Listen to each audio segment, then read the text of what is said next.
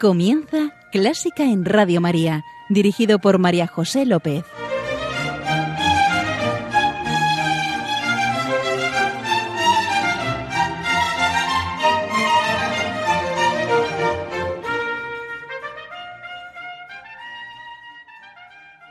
El Señor es mi fuerza y mi escudo. En Él confía mi corazón, y con mi cántico le alabaré. Bienvenidísimos a Clásica en Radio María, la música divina.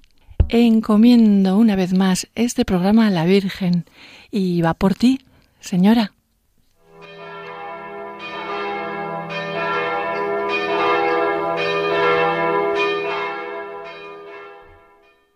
Hoy en nuestra oración vamos a cerrar los ojos y vamos a ponernos en presencia del Señor. Aquí estoy, Señor.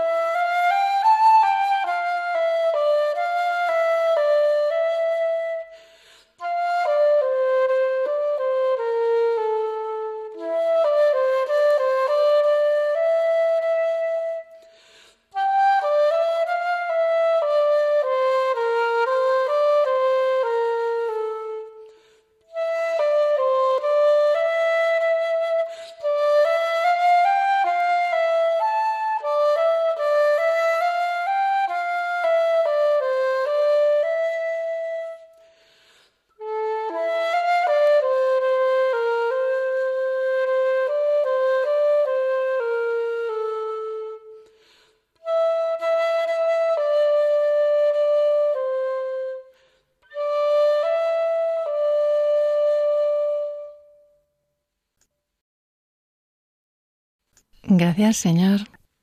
Hemos escuchado antífona al Espíritu Santo.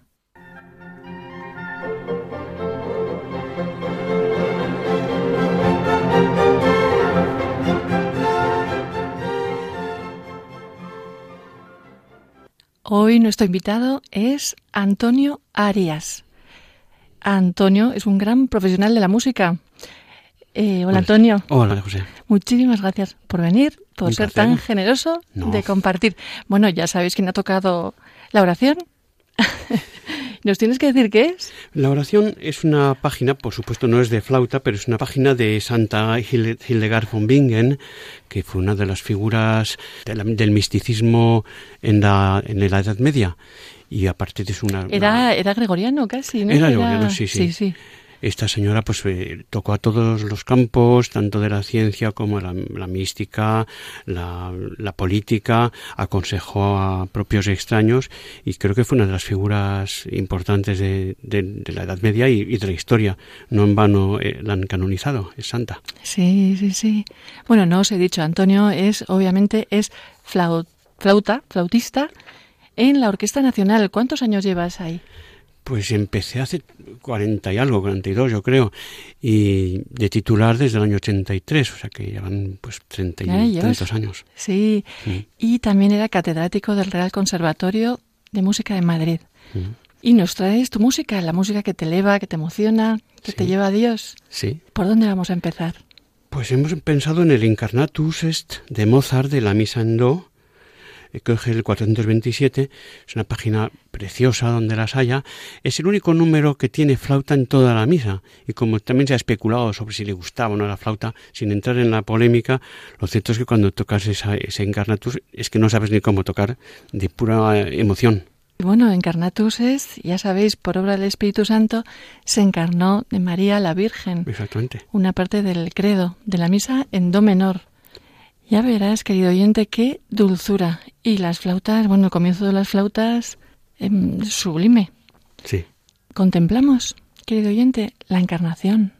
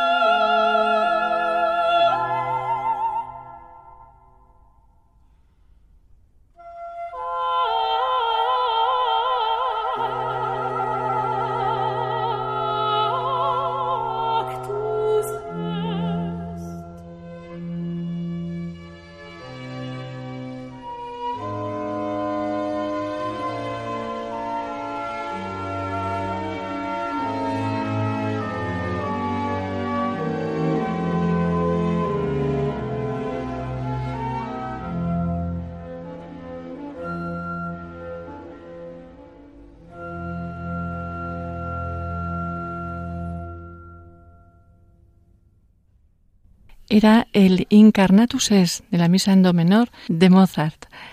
Mm, ¿Habéis visto qué dulzura? Sí, la verdad es que es una música que, encierra un todo, eh, un significado místico, teológico, pero por, encima de todo también un lado muy humano, que creo que es lo que, es lo que teológicamente significa un Incarnatus est. Creo que nos llevas a otro grande. Sí, a Bach, bueno, nada más. y nada menos. Bach compuso varias pasiones, entre ellas probablemente la más célebre es la Pasión según San Mateo. Es una obra que, como suele suceder en el caso de todas las pasiones eh, eh, escritas en música, se vertebra en torno a un evangelio, por lo tanto están los personajes centrales, eh, el evangelista, Jesucristo, y en, torno a ello se suceden una serie de corales y de arias. En las arias suele haber un solista vocal, o a veces más de uno.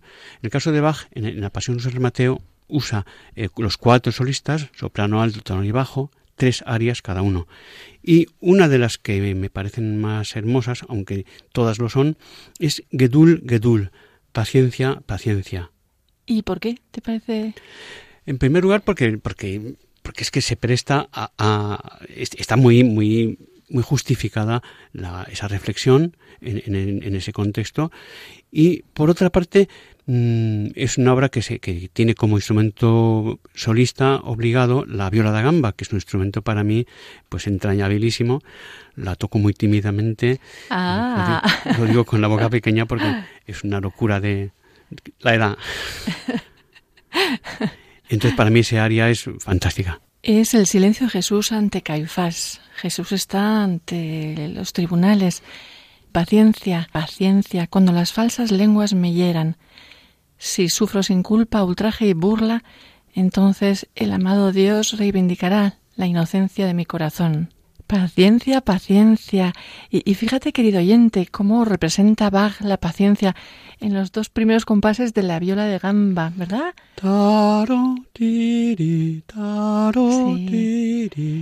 Y luego eh, cambia el ritmo para, para mm, representar cómo se revuelven los acusadores. Oye, si pareces una viola de gamba. ojalá, ojalá. gracias, Antonio. Em, bueno, lo escuchamos, lo sentimos, lo acompañamos. Por supuesto.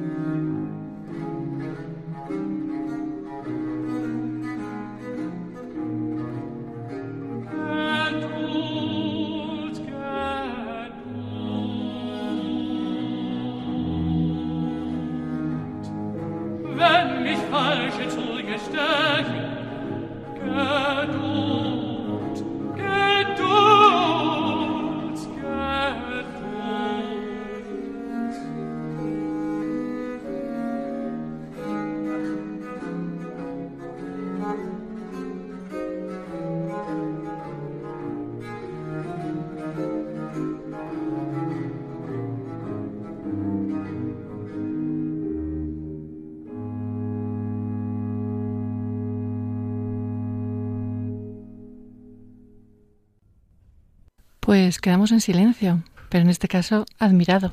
Sí, la verdad es que uno se queda sin palabras ante esta música. Creo que seguimos con Bach. Seguimos con las variaciones Goldberg, es una de las obras importantes para teclado. En este caso hemos seleccionado la variación número 25. Bueno, hay que decir que es una obra que no es estrictamente religiosa, eh, realmente no lo es. Bueno, se dice que, la compuso para curar el insomnio de, sí, del embajador de Kisserling, pero no hay tampoco seguridad. Y Goldberg era un, discípulo de Bach que estaba al servicio de este señor. Entonces compuso esta serie de variaciones mm, que son un prodigio de inventiva y de genialidad. Se han hecho análisis, se han hecho interpretaciones muy, muy diversas y no se cansa uno de, admirarlo. Concretamente la 25 a mí me, me parece especialmente profunda conmovedora y se me pone la piel de gallina escuchándola. Yo espero que la toquen en mi funeral. ¿Y esa temporal? Sí, para mí eso, eso, no está metido en el siglo XVIII. Bach sale de, ese contexto y concretamente en esta obra, como en tantas otras, pues mm, creo que cada cual lo va a poder apreciar y juzgarlo mejor que yo con mis palabras. ¿Y, quién lo interpreta? Pues se ha tocado en, muchas versiones, incluyendo versiones de, jazz. Mm, no, no me quedaré con una mejor que otra, pero si hemos de elegir, pues la verdad es que la de Andras Schiff es un pianista fantástico que tiene unas versiones de música de Bach para mí asombrosas. Eh, debería estar celoso de él porque eh, es, poco menos que el novio platónico de mi mujer. no, realmente es un hombre que, tiene unas versiones conmovedoras y una capacidad mm, fantástica. En fin, creo que también se me quedan cortas las palabras. Nos sumergimos. Sí.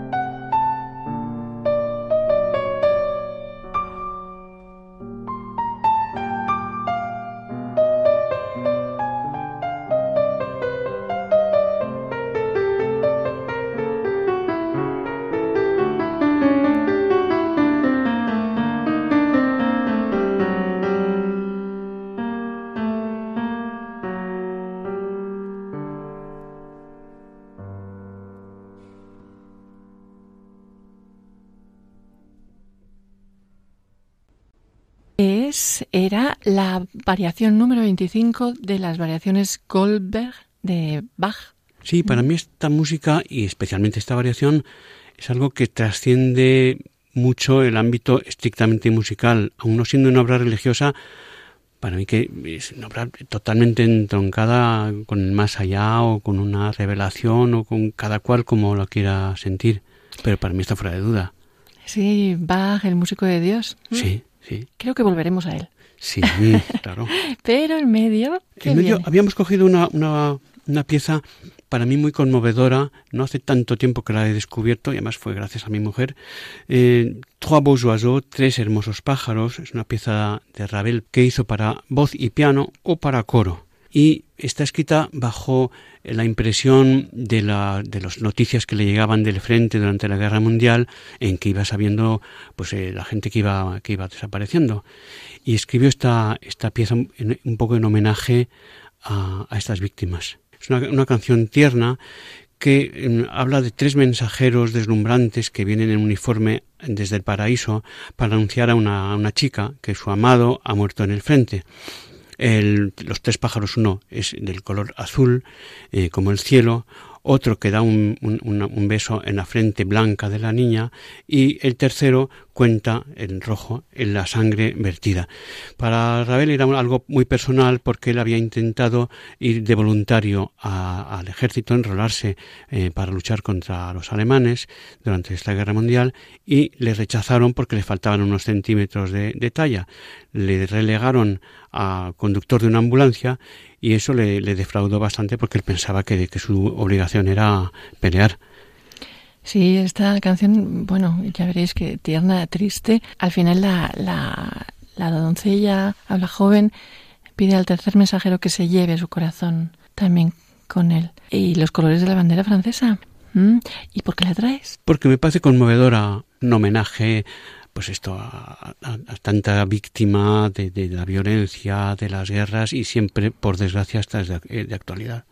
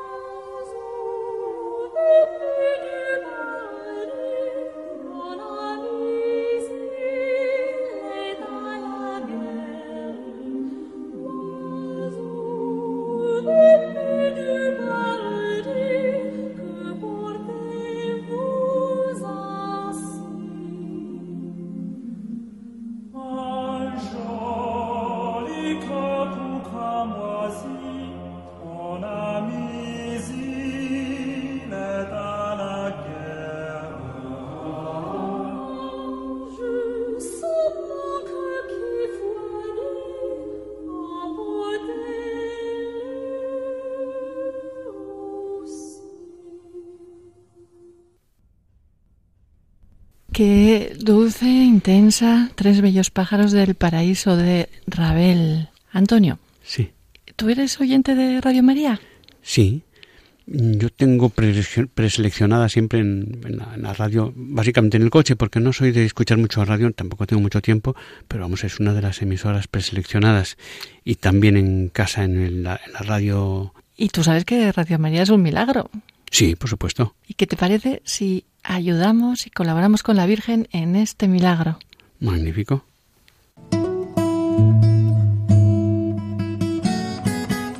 Id al mundo entero y anunciad el Evangelio a toda la creación, dijo Jesús a sus discípulos.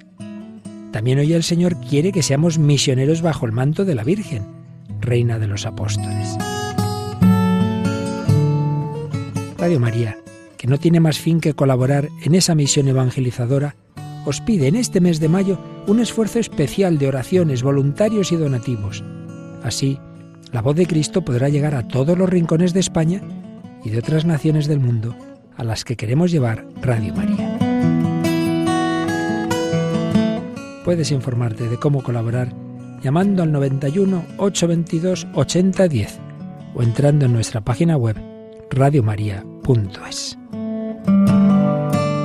Apóstoles y misioneros del mundo con Radio María.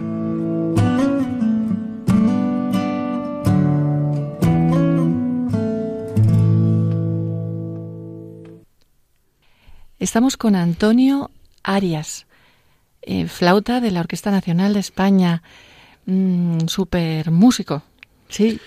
Yo no, no me considero super nada. Me, parece que soy un, humilde aficionado a la música, la hago con toda la ilusión y todo el corazón, como siempre lo he hecho, pero no me considero super nada en absoluto. Bueno, al servicio de la música. Sí. y ahora creo que toca flauta, ¿ya? Sí, toca flauta, toca el concierto para arpa y flauta de Mozart. Creo que es una de las páginas más bonitas para, nuestra, para nuestro instrumento. Y de los tres conciertos de Mozart, musicalmente yo creo que es lo más conseguido. A mí, yo creo que seguro que lo conocéis. A ver si lo pondremos un poquito. Eh, pero con seis notas creo que es tan, tan, tan, tan, tan, tan. Ah, ya. Sí, la verdad es que ah. es impresionante desde el principio. ¿O nos quedamos con el concierto? ¿Y sabéis quién interpreta? Bueno, es una grabación ya que tiene bastantes años que hicimos María Rosa Calvo Manzano y yo junto a la Orquesta de la Comunidad de Madrid y Miguel Groba, que por entonces era el director. Y bueno, trabajamos mucho en ello. Sacamos un libro simultáneamente. Lo escuchamos.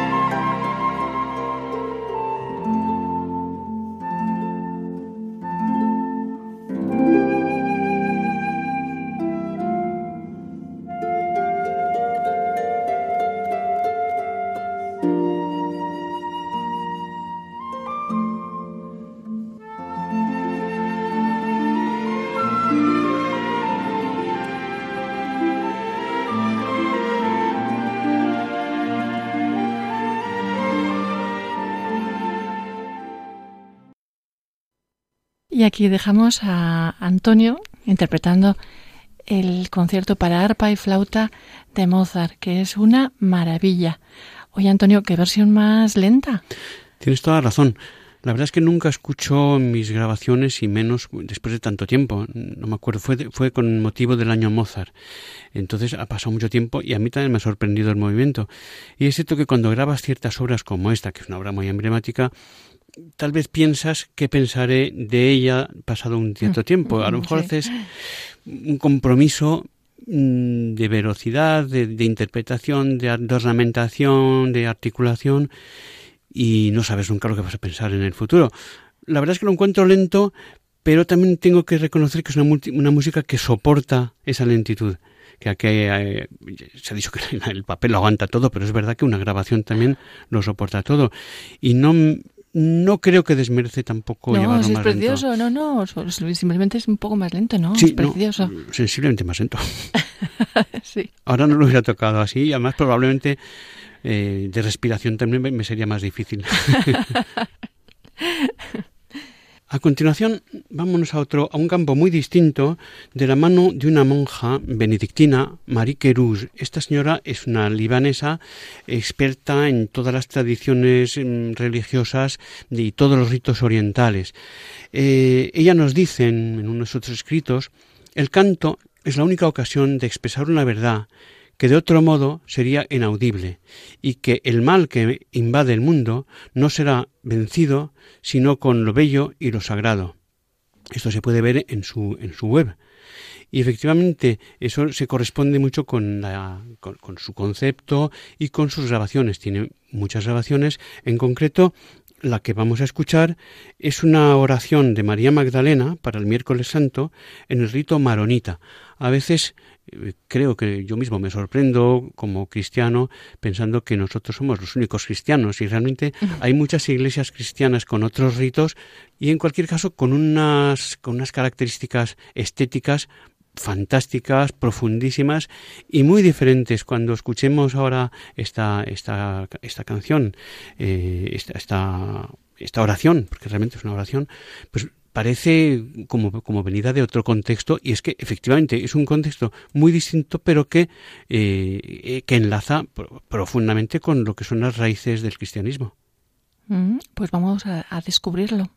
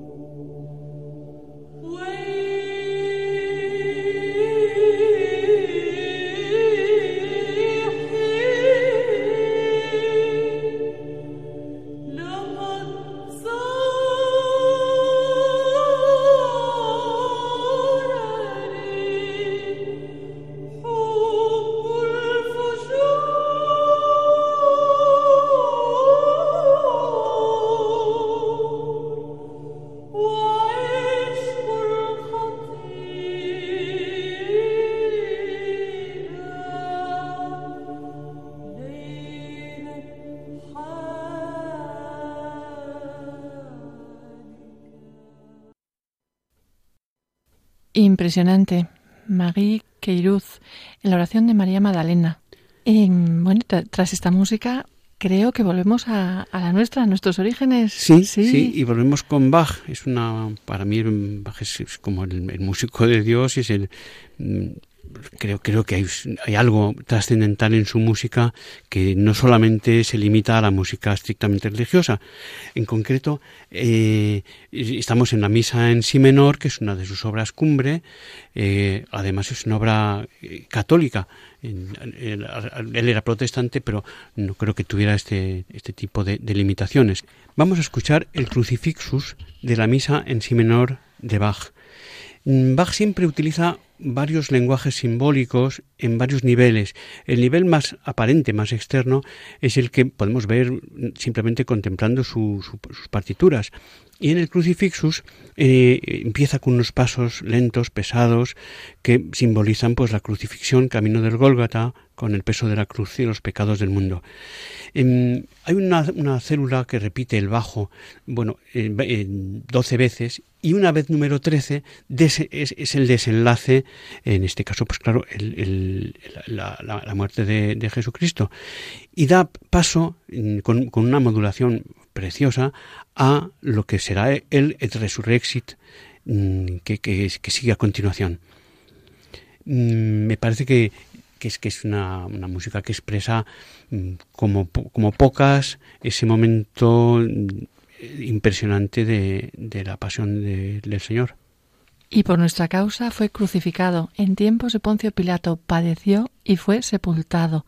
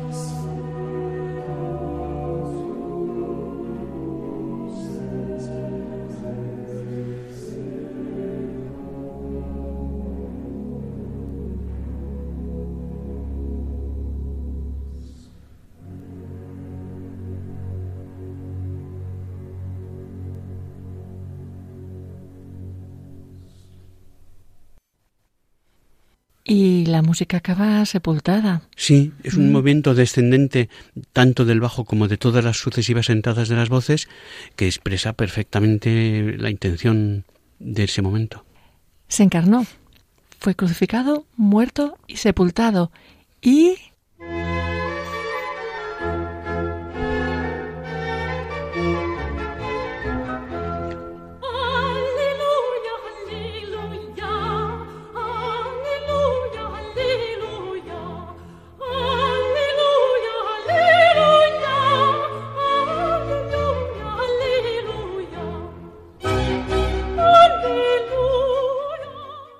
Sí, gaudísimo, Dios es alegría y nos trae una pieza alegre y... Et resurrexit. Resucitó. Sí. Y aquí Bach nos sorprende con un movimiento ascendente, como procede para subrayar esa acción de resucitar. Pam, pam, pam, pam, pam, pam, pam, pam. Bueno, una fanfarria, todo trompetas. Sí, sí, sí, sí. Explosiva y brillante y triunfal. Resucitó.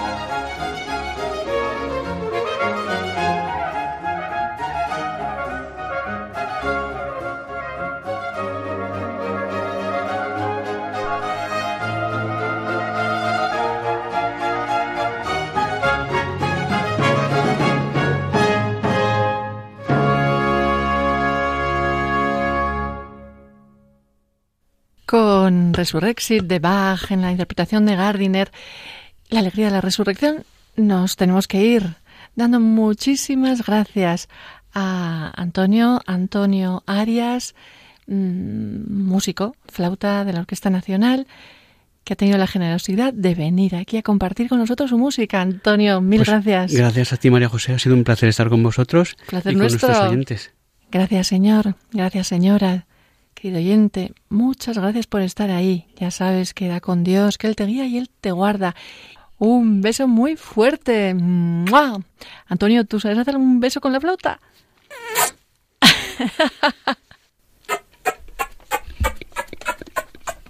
Estos son muchos besos.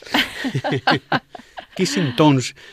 Venía una vez en una partitura. Gracias, adiós. Adiós, muchas gracias.